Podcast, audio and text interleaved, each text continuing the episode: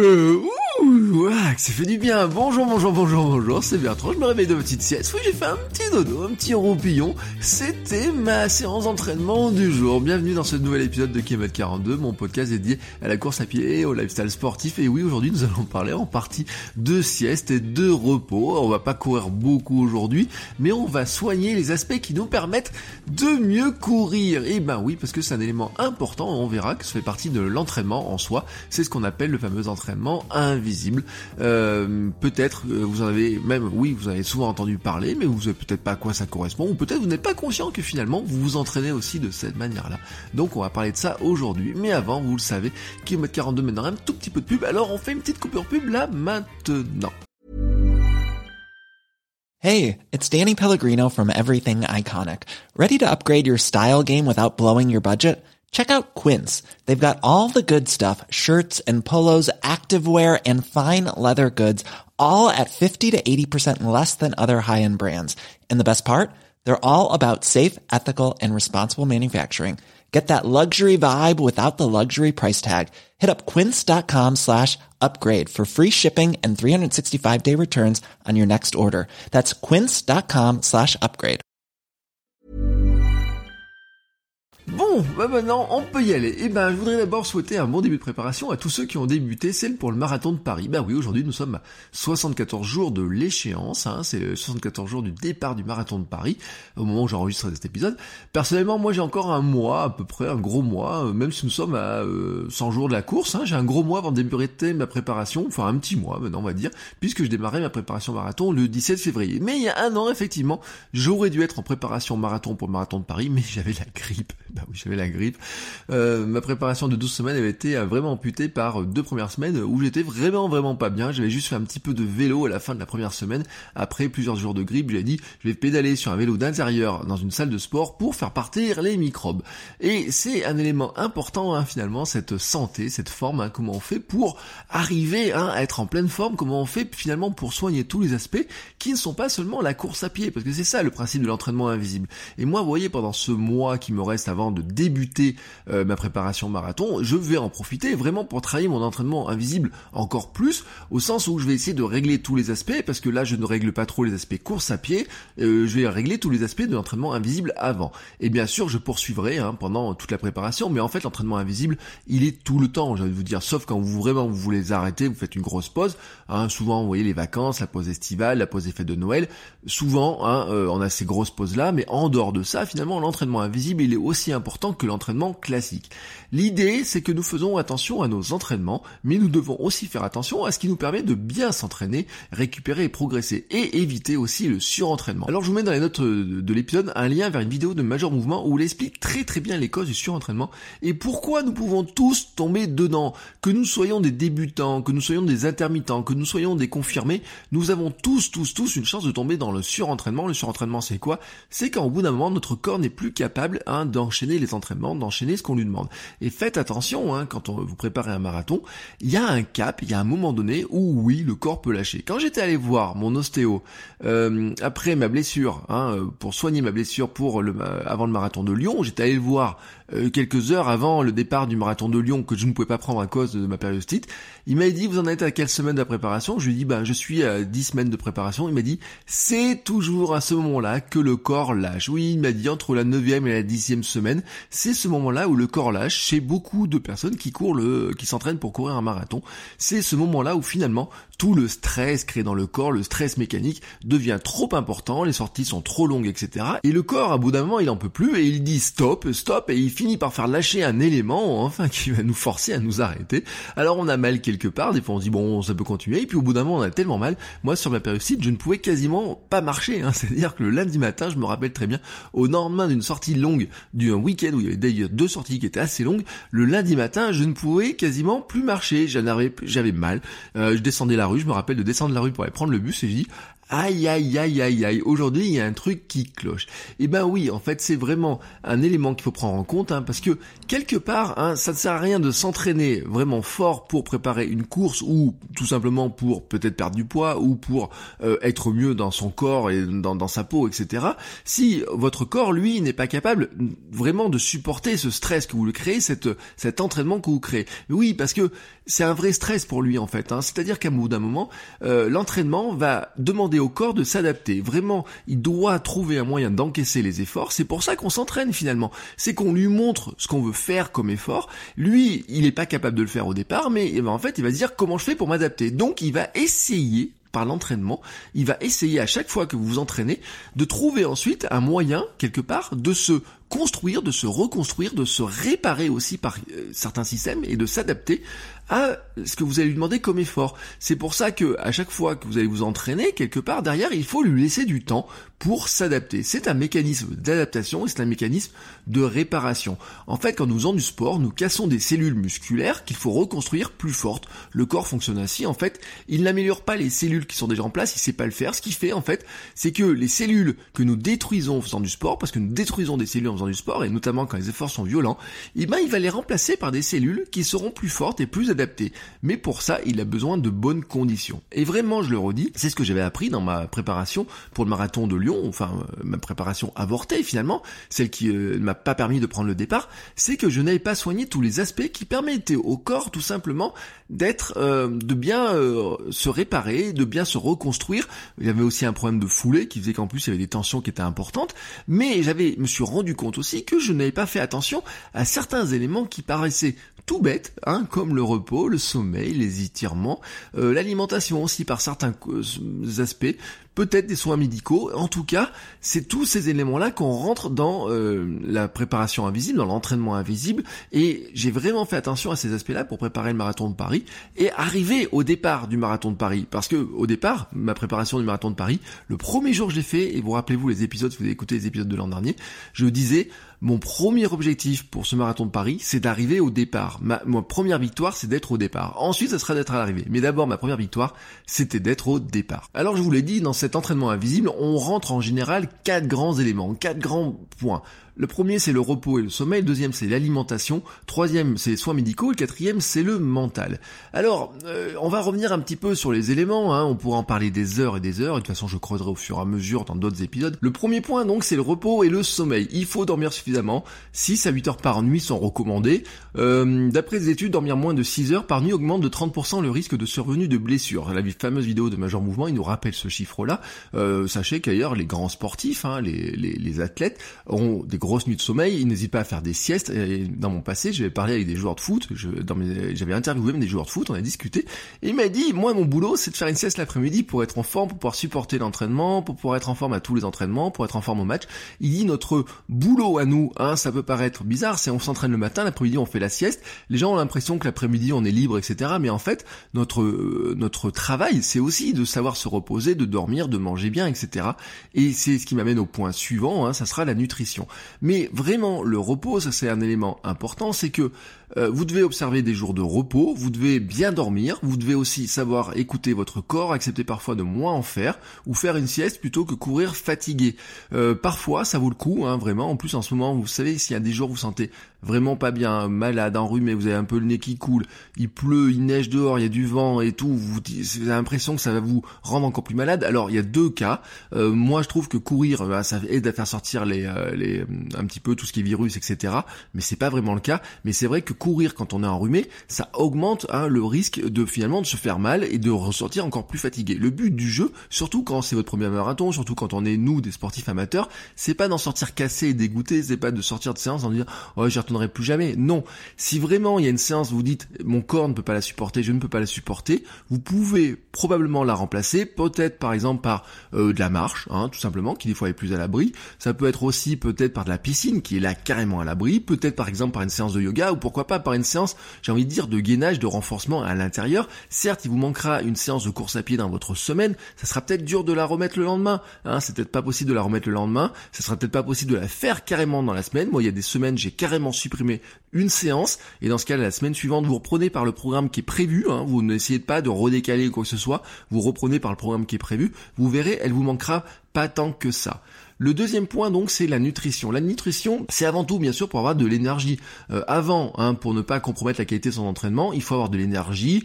Euh, si vous avez mal mangé, vous vous sentez trop lourd, si vous avez des produits qui nuisent à l'effort, par exemple comme les crudités des fois sur la digestion, vous voyez donc il y a tout cet aspect nutrition avant l'entraînement. Est-ce que vous prenez une collation suivant l'heure de l'entraînement, etc. Et bien sûr pour la préparation marathon, il y aura de vous entraîner à manger ce que vous allez manger le jour du marathon. Après l'entraînement, bien sûr, il faut bien récupérer, bien récupérer, ben justement pour aider le corps à reconstruire ces fameuses cellules musculaires, lui donner les éléments pour qu'il soit capable de se reconstruire.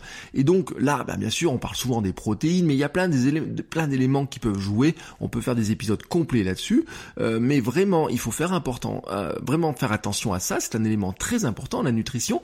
Euh, si vous courez sans sans vous nourrir comme il faut, finalement, j'écarte le la polémique un petit peu sur l'entraînement à jeun. Il y en a qui disent que c'est une erreur, grosse erreur de courir à jeun. Moi, j'adore courir à jeun et je trouve que c'est très bien aussi. Par moment, je me sens très bien de courir à jeun. Donc ça, chacun a sa vision des choses.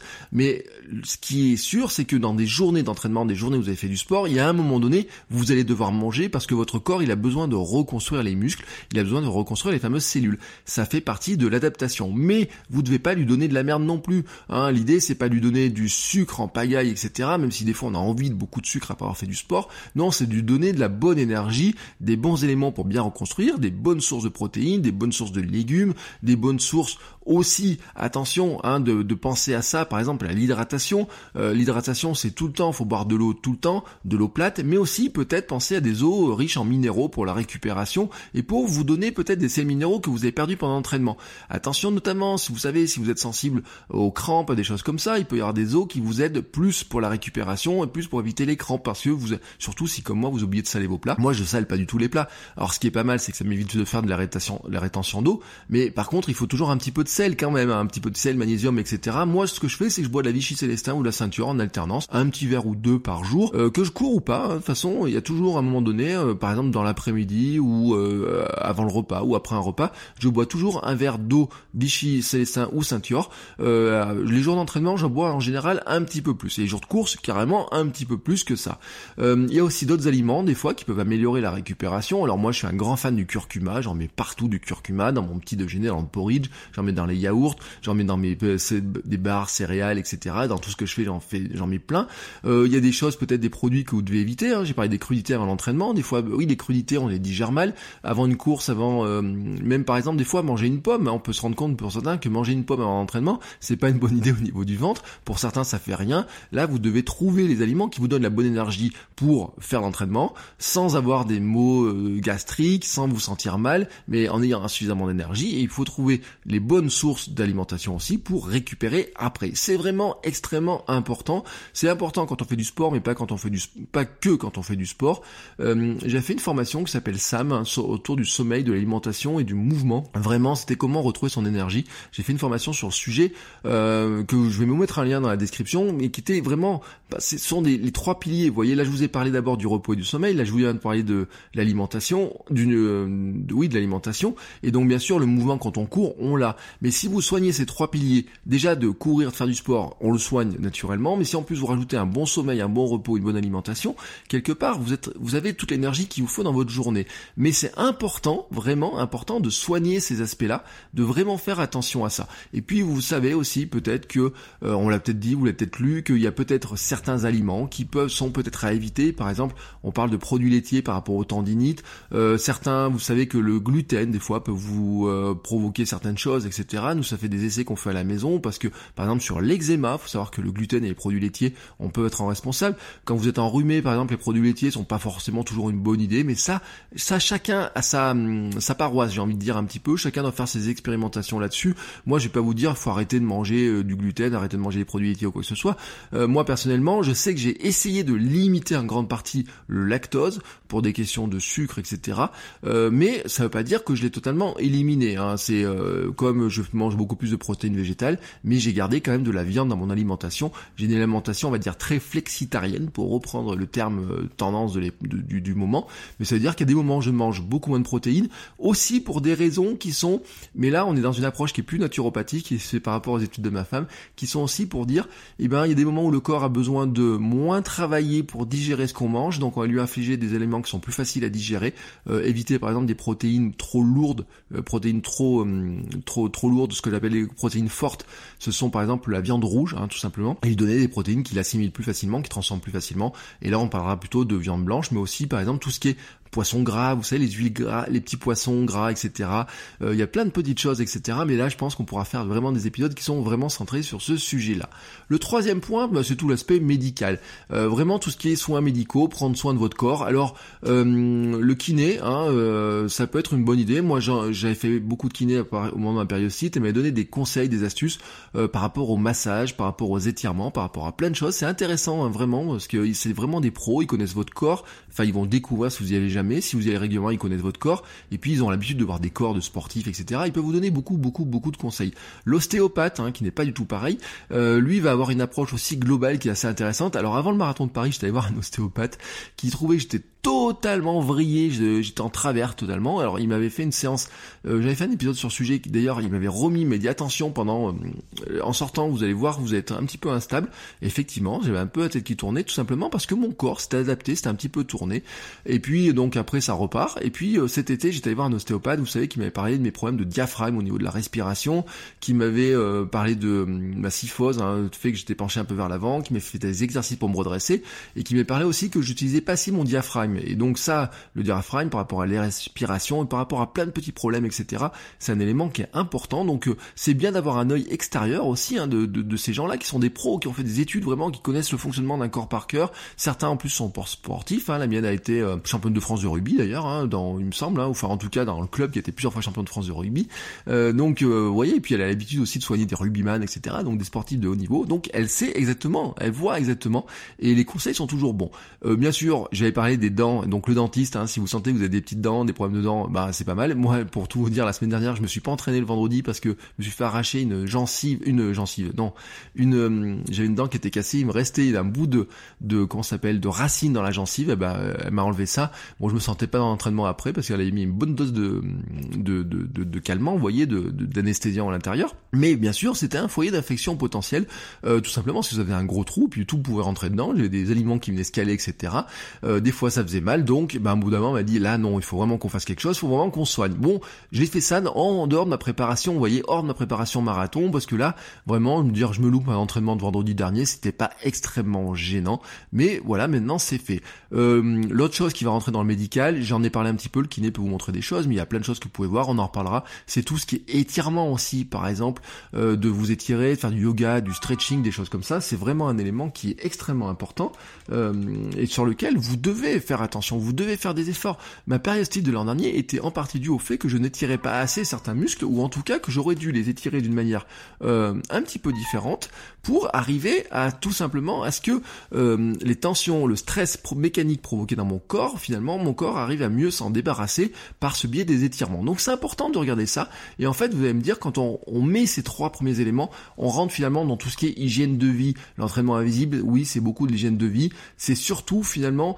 euh, comment on organise son quotidien pour courir, bien sûr, mais aussi pour organiser tout ce qui va autour de courir. C'est comment est-ce que finalement on va organiser une partie de son quotidien autour de son projet sportif. Ça peut paraître excessif de le dire, mais en fait c'est pas du tout excessif. Quand vous préparez pour courir un marathon, vous partez pour 10, 12, certains peut-être sont en 16 semaines d'entraînement marathon, ce sont des grosses préparations, c'est exigeant pour le corps, c'est très exigeant physiquement, c'est exigeant pour la récupération, et donc vraiment c'est un gros projet. C'est pas comme se dire allez je cours un, jour je m'inscris pour courir un 5 km, j'ai besoin de faire quelques séances d'entraînement, c'est pas comme si même à 10 km, vous voyez, quand on rentre dans la distance comme le marathon, mais même le semi-marathon, déjà on se rend compte que euh, il faut euh, ça, ça demande plus d'entraînement, plus de, de ténacité, etc., et plus de préparation euh, globale, etc. C'est vraiment important de faire attention à ça.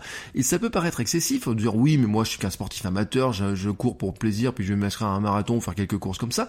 Mais en fait, vous allez vous rendre compte que petit à petit, hein, si euh, moi au début je le prenais comme ça, et petit à petit je me suis rendu compte que non, il y a des choses quand même qui vous aident, le fait de bien dormir, mais bien dormir, bah, par exemple, vous verrez, hein, si c'est votre premier marathon notamment, mais avant toutes les courses, euh, il y a le stress avant les courses, etc. Je me rappelle que la veille du marathon de Paris, j'ai très très très très très mal dormi.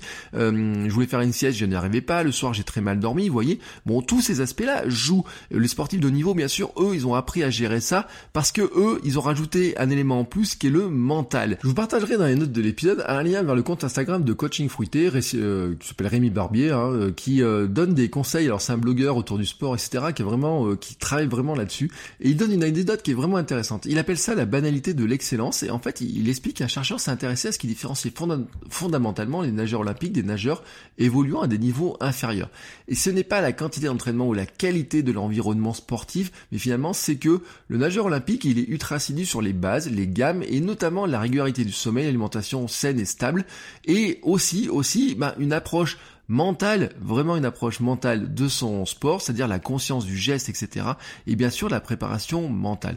Et c'est le quatrième point de l'entraînement invisible, mais c'est le point, moi, sur lequel j'avoue que pour l'instant, je n'ai pas le plus de choses à dire, parce que c'est aussi là où je sais que j'ai le plus de progrès à faire. C'est vraiment le point sur lequel je me sens le plus faible actuellement. Je me le sens plus faible avant, je me sens plus faible euh, avant les, euh, les courses, par exemple, je me sens le plus faible dessus euh, pendant les entraînements. Il y a, par exemple, il y a des entraînements où je me dis, mais tu vas pas y arriver, ou alors c'est surtout, vous voyez, sur les entraînements pyramides, vous savez, qui font 200, 300, 400, 500, 600 mètres, 700 mètres, 800 mètres, etc. Il y a des moments où je me dis, mais, euh, vous voyez, c'est comme s'il y avait un truc qui déconnectait, et dit, allez non, tu peux plus pousser, tu arrives plus à pousser, etc. Euh, c'est d'ailleurs pour ça que ça dit, j'ai fait du cross cette saison, j'avais dit, hein, c'est pour travailler le mental, que les séances de côte, euh, avec des grandes séances de côte, avec le club, etc. Un jour, le coach, il avait dit, dans une séance de côte, il me voyait souffrir dans la montée, il m'a dit, bah, tu verras, cette séance-là, tu t'en rappelleras pendant ton marathon, celle-là, elle est importante, ça va vraiment t'aider à t'accrocher quand le marathon, ça va être dur, et c'est vrai que finalement le marathon était encore plus dur que cette séance de côte là. Les séances de seuil aussi, vous savez, courir 10 ou 20 minutes à une même allure, à une allure élevée, hein. c'est pour ça d'ailleurs que un 10 km ou un 5 km à fond euh, sont aussi des très très très bonnes séances au niveau du mental, hein. c'est un peu comme le cross, le cross en plus vous y rajoutez les relances, etc. Mais ce sont vraiment des séances qui sont vraiment, vous voyez, pour travailler le mental, parce que moi je sais vraiment que ça fait partie de mon point faible, euh, c'est là aussi où les sportifs de haut niveau, de très haut niveau, eux ils ont une approche mentale qui est vraiment euh, exceptionnelle, et même si des fois on a l'impression, on souvent oui, les sportifs, il y en a certains qui ont un mental défaillant. Euh, quand on parle d'un sportif de très haut niveau, on dit qu'il a un mental défaillant, c'est quand même un mental hors norme par rapport à nos mentales à nous. Mais peut-être que par rapport encore au premier mondial, il a peut-être un mental un peu plus défaillant, mais c'est déjà un truc. Euh, ils ont des préparateurs, ils ont des approches, ils ont tout un tas de choses qui sont vraiment, euh, vraiment très intéressantes. D'ailleurs, moi qui m'intéresse aussi, je me dis mais comment finalement travailler cet aspect-là? C'est d'ailleurs c'est pour ça que je pense que je vais mettre en place un petit programme spécial dans les jours qui viennent, vous voyez, avec des euh, séances, par exemple dans Petit Bambou, il y a des choses autour de la préparation mentale. J'avais suivi ça déjà. Petit Bambou, vous savez, c'est la méditation, et j'avais suivi a une époque, il y avait un programme, un programme c'était assez intéressant sur la conscience du corps, etc. Et notamment, ils avaient des séances à faire avant les courses. Alors dedans, il y a de la respiration, il y a de la conscience de son corps, de la conscience aussi qu'on va y arriver à faire l'effort. Et euh, ils ont plein de, choses qui sont autour de la préparation mentale, et notamment un programme de préparation mentale pour le sportif. Donc je pense que je vais intégrer ça dans mon pré-programme de préparation marathon. Donc vous voyez là, dans les semaines qui viennent, dans les jours qui viennent, je vais intégrer ça, et euh, euh, que je vais en fait rajouter ça, en fait, dans ma préparation marathon, c'est rajouter un élément, en plus dans cet entraînement invisible, hein, vraiment euh, tout ce qui est nutrition, tout ce qui est sommeil, euh, tout ce qui est soins, ça, euh, j'ai une bonne vision des choses. Je vais rajouter, je pense, une partie sur l'approche mentale. Et tout ça, je vais l'intégrer donc dans un pré-programme. Ça fait rire ma femme hier quand j'ai dit, j'ai dit oui, je suis dans mon pré-programme de préparation marathon. Je vous en parlerai la semaine prochaine, parce que oui, je me suis fait un pré-programme de préparation marathon. Ça l'a fait rire un petit peu, mais en fait, c'est un petit peu ça. C'est-à-dire que avant d'attaquer la préparation en tant que telle, j'ai fait mon pré-programme de préparation marathon avec dedans bah, des éléments de l'entraînement invisible dont je vous ai parlé, mais aussi des choses qui tournent plutôt autour de la préparation physique générale ou en tout cas aussi de la souplesse, vous voyez, de, choses comme ça. Donc je vous parlerai de ça la semaine prochaine dans un nouvel épisode.